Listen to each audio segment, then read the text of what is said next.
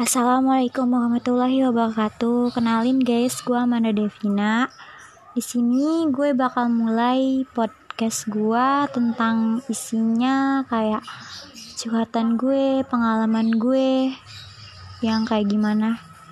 E, awalnya sih ini cuma dibuat tugas doang, tapi kayaknya gue bakal suka deh. Jangan lupa dengerin ya, kita curhat bareng-bareng, oke? Okay?